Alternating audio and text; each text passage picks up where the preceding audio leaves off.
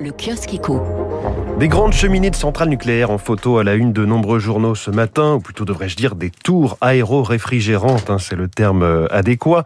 Illustration choisie pour parler de ce rapport de RTE, Réseau Transport d'électricité, publié il y a quelques heures. À la une des échos, électricité, le rapport qui relance le nucléaire. La Croix, électricité, le pari français. Le Figaro, la France ne pourra se passer ni du nucléaire, ni des énergies renouvelables. Le Figaro qui pose une question Pourquoi la France ne peut pas rééditer l'exploit industriel de la fin du XXe siècle entre 1977 et 2002 58 réacteurs mis en service en à peine 30 ans, une vitesse inégalée dans le monde. À l'époque du plan Mesmer, une capacité euh, industrielle hors norme avait été mise sur pied en quelques années, explique le spécialiste de l'histoire nucléaire euh, Michael Mangeon. L'ancêtre de l'autorité de sûreté ne comptait que trois salariés et la réglementation été élaborée par les industriels eux-mêmes. Là-dessus, on est peut-être soulagé que les choses aient un petit peu évolué. Enfin, il y a la question des compétences dont l'absence a été criante ces dernières années pour le PR de Flamanville, entraînant dix ans de retard. Nucléaire, le rapport qui tombe à pic pour Macron, ainsi titre le journal L'Opinion.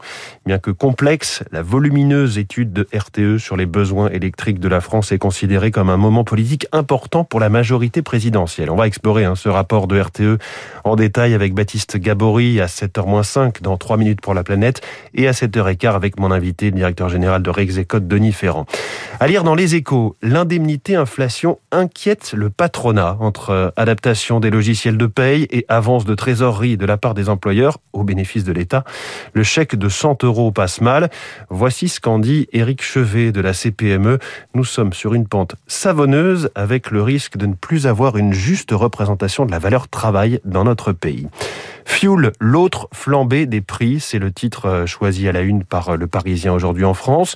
Le litre de fuel vient de passer la barre symbolique d'un euro. La facture s'envole pour les propriétaires de chaudières au mazout. La colère aussi.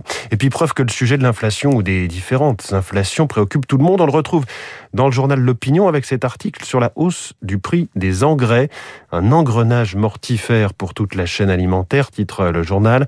En mars dernier, la solution d'engrais azoté se négociait 200 euros la tonne en vaut 600 aujourd'hui. Euh, les ammonitrates, autre forme d'engrais à base d'azote, ont flambé de 197% depuis janvier.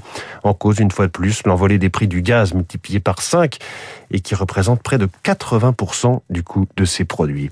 Voilà pour la presse du jour. Vous écoutez Radio Classique, et les 6